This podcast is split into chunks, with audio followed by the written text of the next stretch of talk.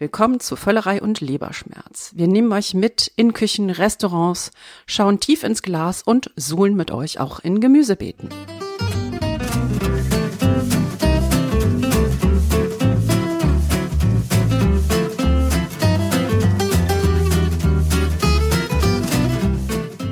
Shalom, wie wir am Niederrhein sagen und herzlich willkommen zu einer neuen Folge von Völlerei und Leberschmerz. Am Mikrofon Kam Hillebrand. Lee Green. Und Thomas Knüver. Ja, heute haben wir eine kleine Spezialausgabe, denn diese beiden wundervollen äh, Damen am Mikro machen ja auch noch gemeinsam Urlaub, weil sie nicht genug voneinander bekommen können. Und ihr wart wo? In Tel Aviv und Jerusalem. Genau. Da, wo wir jetzt alle hinfahren, ne? Wir waren aber vorher da. wir ihr waren war- vorher Hipster. Wir sind vor Hipster.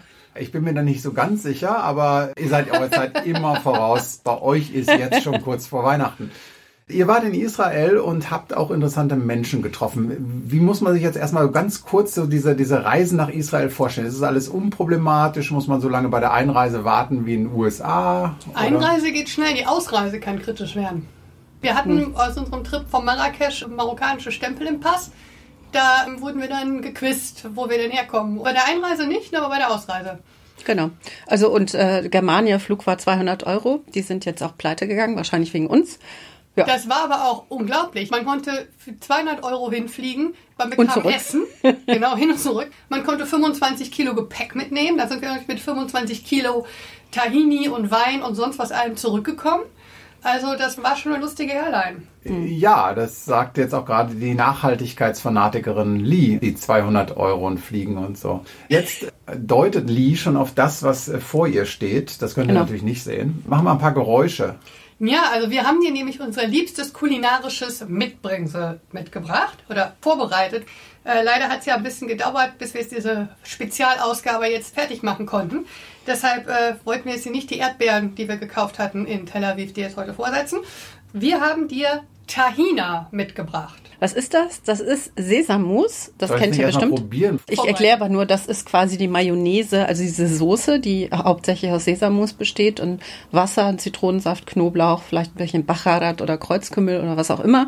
Das gibt sogar bei McDonald's. Natürlich waren wir nicht bei McDonald's essen, aber wir haben uns wirklich in eine Filiale begeben und haben geguckt, ob man sich das dann dazu bestellen kann und das geht. Und das ist auch ganz einfach kurz- zu machen. Ja? Ich darf mal kurz zusammenfassen. Ihr, ihr fahrt nach Israel und alles, was ihr mir mitbringt, ist eine lausige Mayonnaise. Ja, warte mal So ab. was. Hier, warte mal ab. Also guck mal, wir nehmen jetzt hier Tahini in die Schüssel. Du hast die normale Tahini, die man so kennt. Mit Wasser. Du schlägst das Ding auf, wie du Mayonnaise aufschlägst. Ne? Dann wird das jetzt hier gleich schon ganz cremig in der Konsistenz. So, ein bisschen Zitrone rein. Siehst du, flufft auf. Ja, weil Genau. das Ding so fettig ist. Man darf es eigentlich nicht sagen. Und fertig ist das Gedöns. Genau. So, jetzt haben wir hier noch, wir haben ja auch Fenchel und Karotten mitgebracht. Ne? Ein So, bisschen. Crudité. Und dann kannst du jetzt mal dippen. Ich hoffe, Okay, also ich nehme jetzt mal hier so eine Karotte, nur damit ihr es glaubt. Nun dippen wir hier mal.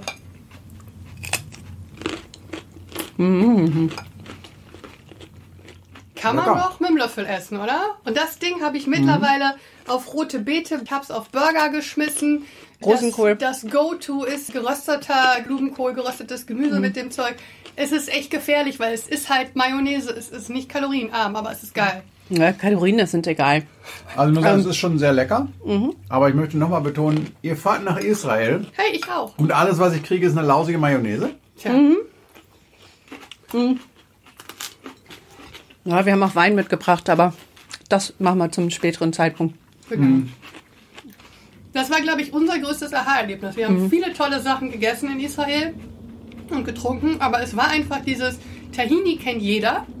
Ja, diesen komischen Sesammus. Und dass man so einfach, also jetzt literally, was war das jetzt, 30 Sekunden, dass so, da sowas anderes draus machen kann, ist der totale Knall. Ich habe die auch schon mit Schokolade gemacht, mit Chili, mit Habanero Lime, also du kannst denen halt echt nochmal Geschmäcker geben. Schon lustig. Ich Ähm, habe äh, das Rezept, ähm, ein Rezept, habe ich auf meinem äh, Foodblog äh, Tanz auf der Tomate mit Blumenkohl. Könnt ihr mal gucken. Na, ich würde sagen, das packen wir auch nochmal in unsere Shownotes Klar. rein. Äh, wenn ihr auf unsere Homepage geht äh, zu dieser Ausgabe, dann findet ihr dieses Rezept.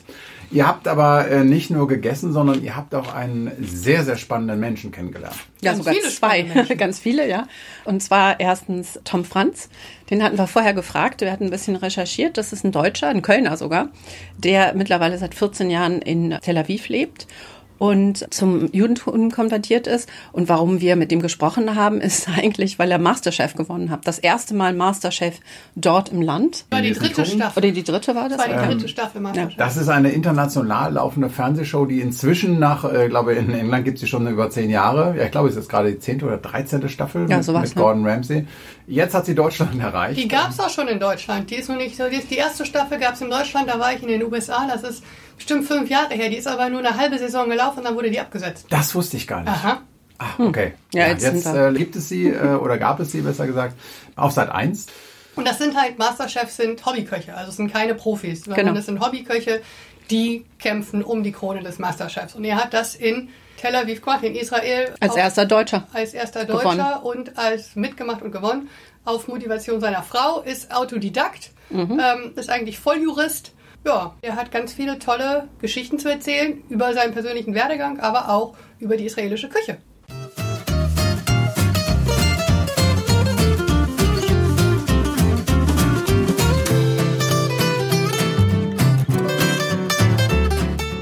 Jetzt lebst du in Israel schon seit vielen Jahren, hast die Liebe zu Israel entdeckt, auch schon als Jugendlicher. Willst du uns kurz erzählen, was dich hierher gebracht hat und äh, was du jetzt hier machst?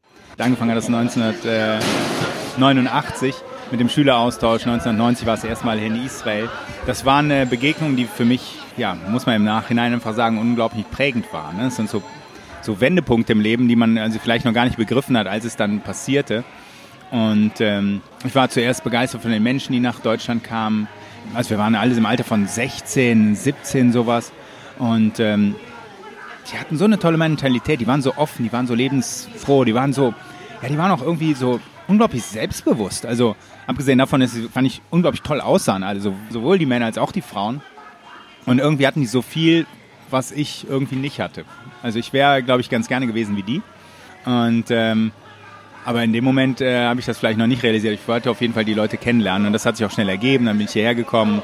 Ein halbes Jahr später war es erstmal 1990 hier und vom Land war ich genauso begeistert von den Leuten. Ich bin einfach äh, hier angekommen äh, und habe mich vielleicht von Anfang an zu Hause gefühlt, ist zu viel gesagt, aber ich habe mich von Anfang an sehr wohl gefühlt. Es war mir alles so Neues, eigentlich so natürlich anders. Das ganze Fremde war mir, war mir nicht unangenehm. Es, war, es passte mir, es hat mich ähm, angesprochen.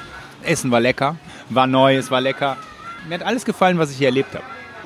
Dann bin ich äh, nach Deutschland zurückgegangen, habe dort Jura studiert, habe das durchgezogen, erstes, zweites Staatsexamen. Und äh, dann im Alter von 30 war das dann äh, alles durch. Ich habe dann angefangen in der Kanzlei zu arbeiten und äh, sah halt äh, jetzt so ähm, die längere Strecke vor mir. Bis dahin waren es immer Abschnitte. Hier mal zwei Jahre, hier mal ein Jahr, drei Monate lernen, sechs Monate lernen, hier eine Station von ein paar Monaten. Und dann sah ich auf einmal vor mir so den längeren Weg und fragte mich, ob ich das denn nun leben will. Hier habe ich meinen Friedensdienst gemacht anstelle des Zivildienstes oder Wehrdienstes in Deutschland. Und da war ich hier ähm, ganz in der Nähe, wo wir gerade sind. Wir sind ja hier auf dem Markt in Tel Aviv, der ist im Süden der Stadt, der nennt sich Shukar Tikva. Im Viertel, das heißt auch Tikva. Tikva, das heißt eigentlich Hoffnung. Also wenn man sich hier umguckt, dann braucht man auch ein bisschen Hoffnung. Es ist recht einfach hier, äh, aber sehr, sehr, sehr authentisch. Und dann bin ich äh, 2004 mh, aus Deutschland weggegangen. Mittlerweile bin ich 14 Jahre in Israel und äh, habe nie gedacht, ich will hier nochmal weg. Ich habe meine Frau dann bald kennengelernt, wir haben eine Familie gegründet, wir haben heute vier Kinder. Das ist ja auch eine total spannende Geschichte. Hier, wir, sitzen ja, ähm, deshalb vielleicht auch die Hintergrundgeräusche, liebe Hörer. Ne? Wir sitzen hier in einem, einem Markt, wie Tom schon gesagt hat. Und hinter uns äh, wird Brot gebacken und rechts wird äh, ausgeliefert. Und genau hinter uns stehen sechs Stiegen Eier. Und wir haben totale Angst, dass wir uns bewegen und die alle umschmeißen. 60 Stiegeneier, 60 Stiegeneier. Also wir haben jetzt hier diesen, diesen Hummus und der ist ja ganz großartig. Wir essen den mit, mit Kichererbsen obendrauf. Daneben haben wir äh, so ein jemenitisches Brot hier, das eine Spezialität auch ist dieses Ladens, weil K muss mir da mal was abreißen, ich komme da nicht dran. Und das ist ja halt auch, wir hatten ja schon gesagt, sozusagen hier zum Fame gekommen äh, in, in der Küche, weil du Masterchef gewonnen hast, was ja eigentlich eine äh, Hobbychef-TV-Serie ist. Da hat eine Frau dich dazu gebracht. Scheint scharf zu sein, das Gesicht verschieden. Diesmal mal Carmen angucken. Bei Carmen und Schaf ist so, Carmens Gesichtsfarbe gleicht sich gerade den Haaren an. Nö, es geht, aber man merkt Und das entwickelt sich noch. Das ist das Tolle. Das nennt sich das hier, das ist eine grobe Form von Strug. Man könnte das ein bisschen vergleichen mit dem, ich sag ein bisschen, das ist das jemenitische Pesto. Aber hier sind ganz andere Sachen drin. Also hier ist, ist im Endeffekt Chili drin, hier ist Knoblauch drin und dann ist hier Zitronensaft drin. Hier ist überhaupt kein Öl drin, das ist keine Ölbasis. Und deswegen ist das eine ganz frische Sache, aber es schmeckt äh, genial gut. Wie bist du denn dann zum Kochen gekommen? Gelernt habe ich es wahrscheinlich zu Hause bei meiner Mutter irgendwie durch Zugucken. Meine Mutter hat super gekocht und ich da immer irgendwie dabei war. Aber zu Hause musste ich nicht kochen, weil meine Mutter hat gekocht. Das erste Mal kochen musste ich, als ich von zu Hause wegging. Und das erste Mal von zu Hause weg war ich, als ich nach Israel gegangen bin. Das heißt also, meine ersten, äh, wirklich meine Kocherfahrungen, die sich dann also auch ja, weiterentwickelte, das war hier. Mein, mein, mein Supermarkt ist dieser Markt gewesen. Mein erster Supermarkt war dieser. Das heißt, ich bin hier hingegangen und habe Einkäufe gemacht. Und, und das ist natürlich genial, wenn du auf so einen orientalischen Markt gehst, wo so das ganze äh, Obst und Gemüse, die ganzen Gewürze, die ganzen Zutaten, selbst Fleisch und Fisch ja quasi offen liegen und du die ganzen Eindrücke hast und davon inspiriert nach Hause gehst, anfängst zu kochen, dann ist das natürlich eine ganz andere Grundlage, als wenn du zu Hause am Discounter kommst und äh, dann ist ein Kühlschrank und dir die Sachen rausholst, die du sowieso schon kennst. Wir brauchen ein bisschen mehr Vorstellung. Was hast du denn da alles gekocht in den ganzen Staffeln? Ich bin in den Wettbewerb reingegangen und habe Essen gekocht, das aus meiner, aus meiner Kindheit kommt, auf dem ich meine Geschichte erzählen konnte. In so einem Kochwettbewerb, der vor der Kamera ist, muss man über das Essen, was man kocht, auch ähm, was erzählen können. Und das war mir am Anfang äh, halt am naheliegendsten natürlich Sachen zu machen, die ich von zu Hause kannte. Das waren Gerichte, die ich von meiner Mutter kannte. Und ich hatte vor allen Dingen auch so die Gelegenheit, über mich und meine Herkunft zu erzählen, denn das war ja einer der riskanten Punkte bei meinem Auftritt dort, dass ich als erster Deutscher in einer Castingshow, Reality TV in Israel aufgetreten bin. Vor mir war noch keiner, der das gemacht hat. Es war nicht äh, sicher, dass das so gut ankommen würde. Und ich hatte das Gefühl und das Bedürfnis, mich zu erklären und zu erzählen, wo ich herkomme. Und das auf, auch auf eine nette und schöne Weise zu machen, das hat mir dieses Essen immer ermöglicht. Deswegen Gerichte von meinen Eltern. Und da gab es auch zum Beispiel Reibekuchen. Die Aufgabe war Comfort Food. Fiel mir die Reibekuchen meiner Mutter ein. Ne? Wir haben das damals immer mit Rübenkraut gegessen. Das gibt es hier nicht in Israel. Und das war mein Glücksfall. Dann kam einer der Köche und sagte, ja, und was machst du jetzt dazu? Und dann machst du so und so, ja, bei uns zu Hause gab es immer das und das. Und dann ja, dann mach das doch selber. Ich so, wie, mach das doch selber? Rüben hatte ich natürlich nicht. Trotzdem, ich kam auf die Idee und habe dann einfach statt Rüben rote Beete gemacht, aus rote Beete Saft gepresst, habe dazu noch Orangen und etwas Apfelsaft gemacht und habe das eingedickt, bis es Sirup war. Unglaubliches Aroma, unglaubliches Aroma, die Farbe, dieses super pink, ja, also fast ein Blut dran. Ne? Und wenn das dann über die Reibekuchen drüber kam, das war gigantisch. Das ist richtig super eingeschlagen, die fanden das richtig toll. Jetzt sind wir ja jetzt wieder so ein bisschen bei der Frage auch, wie schmeckt, wie schmeckt Israel, ne? Ja, die israelische Küche ist tatsächlich äh, eine ganz besondere Küche. Ich nenne sie gerne so Weltküche par excellence. Wir müssen einfach einige Faktoren hier betrachten. Also erstmal muss man angucken, wo wir uns hier geografisch befinden. Israel liegt im östlichen Mittelmeer, um sich herum ein komplett arabisches Umfeld. Wir sind ja in Asien hier, ich vergesse das immer, aber ich lebe in Asien. Und ähm, das heißt, wir haben hier ganz andere ähm, Sachen, die hier wachsen und die verfügbar sind. Also es kommt einfach durch die Menschen, die hier leben und gelebt haben. Dazu kommen hier in Israel die ganzen Einwanderer. Die haben in anderen Ländern, in anderen Teilen der Erde viele hundert, wenn nicht fast 2000 Jahre gelebt und haben dort die jeweiligen Landesküchen adaptiert. Immer um die Voraussetzungen des, des koscheren Essens moduliert und angepasst. Aber gleichwohl kannst du völlig natürlich unterscheiden, ob äh, ein Jude aus, aus Deutschland kommt oder aus Italien oder aus Marokko, also aus dem Jemen, aus Persien oder aus Russland. Das heißt, neben dem, dem Essen, was es hier in Israel ohnehin schon gab, wie zum Beispiel Hummus, wie zum Beispiel Falafel, also die Superklassiker, kamen die ganzen anderen Küchen auch hierher. Die ganzen tollen Reisgerichte aus Persien und äh, Borscht aus Russland und jemenitische Brote und jemenitische Würzpasten und Suppen. Was aus Italien kommt, da kommt jeder noch drauf, was daher gekommen ist. Und das ist alles Teil der israelischen Küche geworden. Und dann gibt es die, ähm, würde ich sagen mal so, die, die letzte Entwicklung äh, der, der israelischen Küche, die im Endeffekt dann auch jetzt in der allerletzten Phase dazu geführt hat, dass die israelische Küche weltweit jetzt gerade also richtig, richtig bekannt wird und gefeiert wird. Und das hat damit zu tun, dass wir jetzt seit ungefähr, ich würde jetzt mal hochgreifen und 30 Jahre sagen, es könnten auch 25 sein, aber auf jeden Fall die letzten 20 Jahre, dass einfach die israelischen Köche, dass die in der Welt rumkommen. Also wenn man jetzt in Signature Dishes denkt und Hummus ist nicht erlaubt als Antwort, gibt es für dich ein Signature Dish, was für Israel steht oder ein, ein Anlass? Also zum Schabbat gibt es irgendwie ein, ein, spezielles Gericht, was alle auf dem Tisch auf der Festtafel haben oder? Also es gibt schon einige Sachen, die sind ähm, hochpopulär. Wenn man an Schabbat denkt, dann ist zum Beispiel einfach nur das, das Challah-Brot. Das äh, findet man wahrscheinlich in jeder Familie, die irgendwie diesen, diesen Freitagabend in, begeht, also den Schabbat, ob, egal wie fromm die Menschen sind, egal wie nah sie der Religion sind, gehört Challah dazu, aber es ist halt ein Brot, aber es ist trotzdem ein besonderes Brot, was fest dazugehört. Und dann äh, gibt es einige Gerichte, die halt auch einen großen, großen Konsens haben. Und man muss dazu sagen, der größere Konsens besteht bezüglich solcher Gerichte, die eher aus dem orientalischen Raum kommen als aus dem sage ich jetzt mal, dem kalt-europäischen Raum. Ähm, ich denke jetzt zum Beispiel, am Schabbat würde ich einfach zwei Gerichte nennen, die also super hohen Konsens haben, die fast eigentlich jeder mag und also die bei uns auch regelmäßig auf den Tisch kommen. Es sind zwei verschiedene Gerichte, aber sie sind so nah, dass sie miteinander immer wieder verwechselt werden. Das ist Chaime oder marokkanischer Fisch. Das ist äh, ein festes, recht fettiges Fischfilet im Idealfall was in einer pikanten, roten, scharfen, also pikant schon in Richtung, kann sehr scharf sein, roten Soße, die entweder nur auf Paprikabasis oder auch mit Tomaten gemacht wird. Die wird, der Fisch wird in dieser Soße pochiert. Das ist ein unglaublich geniales Gericht. Also da kann man sich reinsetzen. Und das andere Gericht, was in den Shabbat auch angehört, ist der, der Chund oder der Cholent oder Chamin, drei Namen für ein Gericht. Das ist so ein, ein Eintopf.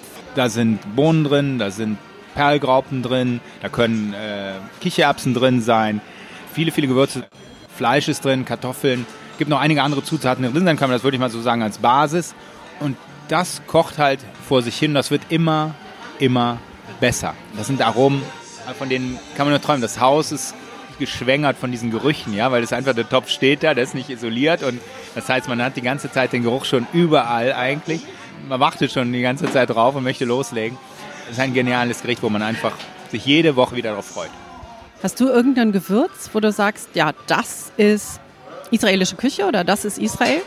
Was hier in Unmengen benutzt wird, alle Formen von Paprika, vom süßen Paprika bis zum ganz scharfen Paprika, vom normalen bis zum geräucherten Paprika und vom Paprika, was trocken ist, vom Paprika, was mit Öl äh, vermischt ist.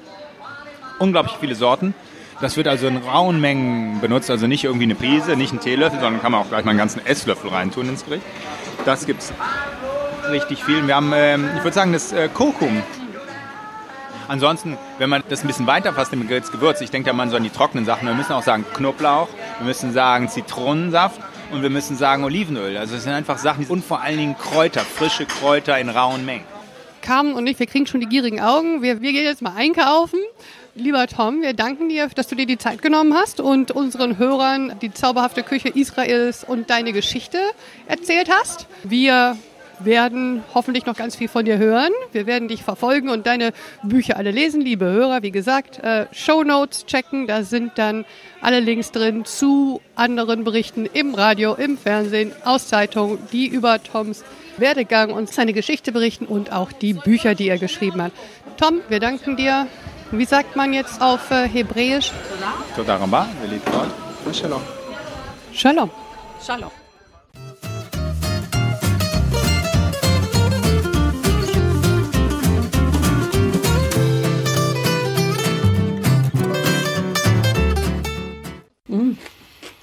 Ja, da war ja ganz schön äh, Getöse im Hintergrund. Ne? Ja, das war der Markt, auf dem wir uns getroffen haben mit Tom, weil es ist halt einfach so, die Märkte in Israel sind der Knaller. Ne? Ist nicht so wie der rheinische Bauernmarkt und der ist auch toll. Ja. Aber sind, sind die Märkte jetzt äh, so eher arabisch angehaucht oder sind sie eher so südeuropäisch? Ja, kommt drauf an. Also ich würde sagen, das sind schon südeuropäische Märkte. So ein Markt in, Israel, den findest du auch in Italien, weil du nicht die Bauweisen hast wie diese Souks in muslimischen Vierteln, diese klassischen Märkte, die so ein bisschen unterbaut sind. Ne? Die hast du in Jerusalem Aber das sind nicht die Standardmärkte in äh, Ja, aber was gleich ist, ist, kann ich für Italien nicht sagen, ich kann das nur sagen, Vergleich ist schon orientalisch, wenn sie irgendwie ihre Waren anbieten, ein Euro, wie du das auch in Paris auf den Märkten hast, ne, Marché d'Aligre, wie Les Aubergines, ein Kilo, ein Kilo, ein Euro, ein Euro. Ne, so. Ja, also nicht so die deutsche Zurückhaltung. Ja. ja, von daher. Handelt man auf israelischen Märkten? Haben wir nicht gemacht. Also nicht im Supermarkt. Das ist ja eigentlich wieder ein Supermarkt. Im Supermarkt würde ich ja auch nicht handeln. Ich hatte auch nicht das Gefühl, es war ja auch alles ausgewiesen. Also ich weiß, ich in China gelebt mhm. habe, da war das natürlich ganz anders. Da waren irgendwie keine Preisschilder. Da musste ich immer gucken, was bezahlt der Chinese und dann ein abgepacktes Geld dazu haben. Ne? Aber das hast du nicht, weil es ist klar ausgewiesen. Du siehst, wie viel abgewogen wird. Also es war sehr schön. Wir sind dann mit Tom, er erzählt ja viel über Gewürze auch, dass man viel nimmt von allem. Ne? Nicht nur ein bisschen Koriander, sondern einen ganzen Bund und viel Paprika. Und dann hat er uns noch gezeigt, Paprika und welche Tahini wir kaufen sollen. Und wir haben sogar gelernt, dass äh, Kirschtomaten eine israelische Erfindung sind sind natürlich in, eigentlich in der Wüste. Und gerade was Foodtech und AgTech angeht, ist ja Israel irgendwie so ein Wunderland, gerade auch was Agrartechnologie betrifft. Da wächst alles, da wächst alles. Das ist schon ziemlich beeindruckend. Und das auch noch in den Märkten ganz lustig ist, ist, dass anders als hier die Märkte halt auch diese ganzen Streetfood-Stände haben. Ne? Also du gehst nicht nur zum Markt, um einzukaufen, sondern da sind dann halt auch die Sandwiches und die Pop-Ups und also in dem einen Markt, im großen im Carmel Market in Tel Aviv. Oh, Sabir. Lecker. Ja. Lee hatte in jeder Hand ein Sandwich, weil sie sich nicht entscheiden konnte. Das ja, eine war mit Aubergine und Ei und das andere mit Ceviche. Ich hatte was mit Fleisch und wir wollten dann aber an den Stand um die Ecke, da gab es Craftbier. Natürlich bin ich über sowas gestolpert und jeder hat sich kaputt gelacht. Ich habe sie zwischendurch gefüttert mit, mit Bier, ja. weil sie konnte ja nicht äh, ihre Sandwiches ablegen. Also ich habe mich nicht auf die Waage gestellt danach. Es war großartig. Ich musste auf jeden Fall noch mal hin. Und es gibt natürlich auch grundsätzlich super Restaurants. Da haben wir in der vorherigen Ausgabe auch schon mal das vegane Restaurant vorgestellt. Ähm, da, mhm. Genau, das äh, Opa, da werden wir auch noch mal drauf verlinken, wenn ihr da Interesse habt zu hören. Es gibt wirklich alle alle, wie sagt man, alle Abstufungen von Qualitäten. Ähm, was es auch gibt in einer Abstufung von Qualitäten, ist Wein. Ich musste erstmal Claudia Stern und Eva Raps danken für die Vermittlung des Interviews. Und zwar haben wir mit Sev gesprochen, Sev Duni. Und zwar gehört ihm die Seahorse Winery in der Nähe von Jerusalem. Der hat uns sogar abgeholt und mit uns den ganzen Tag verbracht. Genau, deshalb hatten wir auch so viel Material, dass ihr, liebe Hörer, bis jetzt warten musstet, dass wir diese Sonderausgabe editieren hm. konnten. Sie, sie, wird in den letzten ungefähr fünf Ausgaben immer mal wieder erwähnt. ähm, ist das jetzt auch koscherer Wein?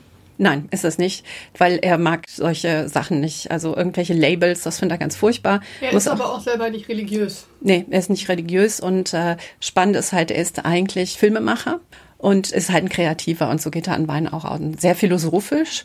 Also ihr merkt gleich das Tempo, wie er spricht. Tom Franz spricht so in einem und Seef überlegt lange und überlegt halt, was so die Identität seines Weins ausmacht. Aber das ist ja schön. Da kann man dann nochmal darauf hinweisen, wenn ihr eine Podcast-App habt. Es gibt auch welche, bei denen kann man die Geschwindigkeit verdoppeln.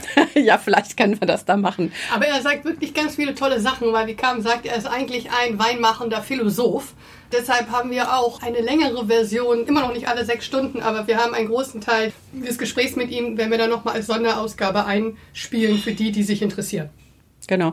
Jetzt aber kurz nochmal zur Geschichte, warum wir auch mit ihm Englisch und Deutsch gesprochen haben. Seefs Großvater ist 1938 aus äh, Deutschland weg, also fast in der letzten Sekunde. Der wollte gar nicht, aber seine Großmutter hat gesagt, der Großvater ist tot, du musst kommen. Und äh, zu Hause wurde halt immer Deutsch gesprochen. Die Mutter von Seef ist aus der Tschechoslowakei. Und ja, das war echt schön.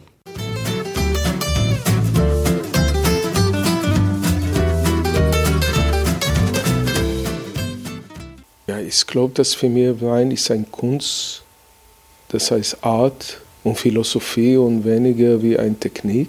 Und in das meine ich nicht, dass es äh, gibt keinen Respekt für die Technik.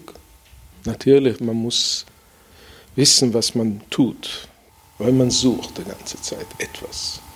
Was die, ist das etwas? Das Perfekte? Ah. Ich überlege gerade, Food Pairing ist ein perfekten Wein und äh, perfektes Essen halt. Ja, aber ich weiß nicht, was perfekt genau meint. Und das vielleicht meine Antwort ist Identität. Und das suche ich die ganze Zeit. Und was genau ich suche, weiß ich nicht. Aber es ist dort, draußen, Ja. Und ich kann ein Beispiel äh, geben. Bis jetzt, das heißt bis voriges Jahr, alle Wein ist mit ähm, Hefe, äh, Kunsthefe. Und voriges Jahr habe ich das erste Mal gemacht, Chenin Blanc mit na Natur. Und das, in Israel ist es kaum gemacht. Ich glaube, vielleicht noch zwei mhm. machen das. Äh, Gabi Sadan. Und äh, es hat zu tun, ich glaube, viel mit äh, Angst. Das heißt psychologische, dass das, du hast keine Kontrolle. Das passiert. Und wie passiert es, weißt du nicht genau. Und du musst die Hände weg. Freiheit mhm. geben und das geht, mhm. wohin er will. Und dann hast du das Problem, dass du in jedem Fass einen eigenen Wein hast, weil jedes Fass seine eigene ja. Hefe, seine eigene Personalität etc. etc. Mhm. Ja? Dann habe ich äh, dieses Beispiel, das Chenin Blanc vom Bar Gioa, vom hier, da habe ich das erste Mal so gemacht und ich glaube, es hat zu tun mit Identität. Und wie kann man das versuchen, neben das andere Chenin Blanc, der ist mit Kunsthefe gemacht. Ja. Für unsere Hörer jetzt nur zum Hintergrund, was, was wir schon mal gehört haben, ist die ganze Diskussion der Naturweine, biodynamische Weine, Demeterweine. Das sind alles Weine, die nach der ähnlichen äh, Philosophie produziert werden, auch im Feld. Aber die werden halt naturvergoren. Das heißt, äh, man gibt keine äh, Hefezusatz, äh, sondern nimmt die Hefen, die ja eh schon in der Luft herumschwirren. Meine Frage wäre jetzt aber, gehst du denn auch so weit, diese Identität im Weinberg zu suchen, durch minimale Invasion? Ähm, wie bearbeitest du deine Weinreben, um die Identität bereits im Weinberg einzufangen und nicht erst, wenn die Trauben ja. im Keller ankommen? Wenn ihr seht das Weinberg, dann bekommst du schon das Antwort vielleicht. Weil das heißt, das schaut aus wie ein kleines Dschungel. Das heißt, das ist die sehr schöne Weinberg, die stehen so wie ein Militärparade. Haben Sie schon das Wort hier Balagan gehört? Ja. Das ist das erste Wort, das ihr lernen hier. Balagan. Balagan meint chaos or mess. It's a great mess. Right? Balagan is the start of everything great. Balagan yeah. ist Israel. Da ist mach wie wenig man kann. Du hast gerade über Identität gesprochen. Mhm. Meint es die Identität des Weines selber, den zu lassen, so wie er will, Balagan? Oder meint es deine Identität? Mhm. Gibt es für das eine Antwort? kann für das eine Antwort sein? Ja, dann gebe ich ein Beispiel, weil ich glaube, es ist beides. Das heißt, wenn morgen kommt hier ein Winzer mit dieselbe Idee und er nimmt die Reben von hier und er will auch ein Wein, der hat meistens eine Identität von hier und er macht das und ich mache das side by side, won't be the same. Wir können natürlich diskutieren Stunden über Wein. That's okay. Aber man kann es nur kosten und, und wenn es ist gut, ist Happiness. Muss man keinen Kurs und keine Universität und gar nichts. Mhm. Simplicity. Mhm. Shall we taste something? We should taste some wine, yes. This is yours? Yes.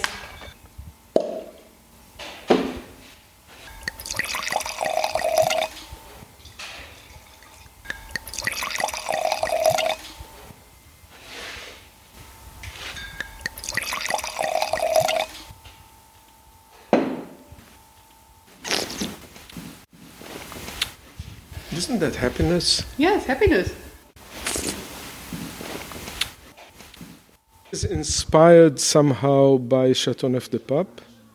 Generally speaking, I mean, not necessarily Chateauneuf, but the whole area is uh, really the wine that um, I enjoy personally more than anything else, I would say. Uh, so I've been there several times, and it is a wine that is made with that type of grape varieties. So it is Syrah, Grenache, Mourvèdre, Cinsault, Counoise, the five grape varieties. By no means, the idea is not to copy Chateauneuf de Pape. I'm making a local wine, and um, I think to try to copy Chateauneuf will be stupid mistake. So uh, it is a wine from here. And it's, it's wonderful. Yes. Thank you. Which, Und wirklich toll. Also äh, welcher, welcher Jahrgang ist das? 17, 2017. keine bissigen Tannine, schon extrem rund für so einen jungen Wein. Ja. Ne?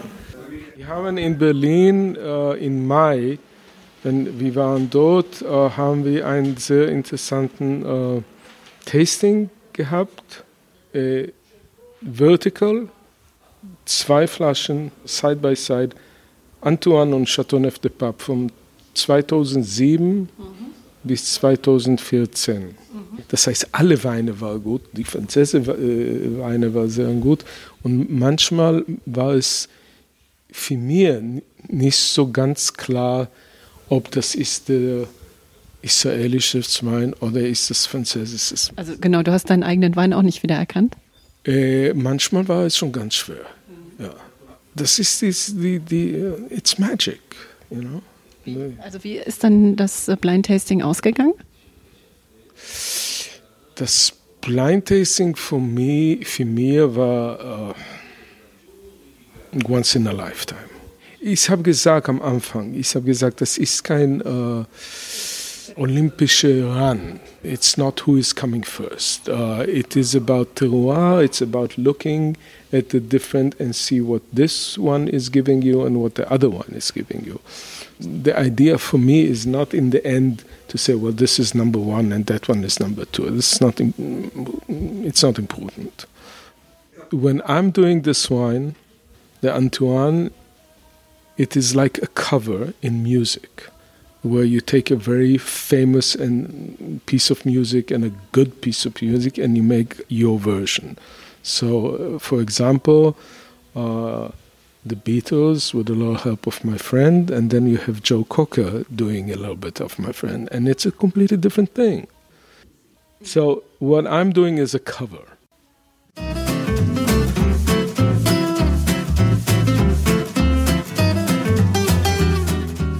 So, und jetzt habt ihr mir eine Flasche sicherlich mitgebracht. Und selbst Wir haben eine Flasche, aber die wollen Aber wir die mal musst du dir später erst aufmachen. verdienen, Thomas. Die musst du dir verdienen. Das ist nämlich sein Antoine, also sein Chateauneuf, die Pape in Interpretation von 2013 oder sowas. Die braucht ein besonderes Moment. Wenn du für uns kochst, bring mir diesen Wein mit. Also nie. Ihr, ihr wisst, dass niemand wollen kann, dass ich koche. Und ich halte kurz fest, ihr wart in Israel und alles, was ich bekommen habe, ist eine Fertigmayonnaise. Ähm, Eine Fertig-Mayonnaise, die habe ich gerade live vor dir gekocht. ich kann da nur sagen, wartet ab, was passiert, wenn ich nächstes Jahr im März in die USA fahre zu meiner jährlichen Konferenz. Ich bringe euch was mit. Ein Burger, ha, hurra. Äh, wir hätten ja auch eine das Kippa mitbringen können. Nun denn, ihr seht also, hier wird schon wieder geplant, die nächsten Reisen, die nächsten Sonderausgaben. Mhm. Aber wir sehen uns erstmal in zwei Wochen wieder. Genau, bis dahin. Oder bitte- hören uns. Oder hören uns. Bis dahin, sagt uns, ob euch äh, das alles hier gefallen hat, welche Themen ihr gerne hättet. Wir freuen uns auf Nachrichten. Tschüss. Tschüss. Tschüss.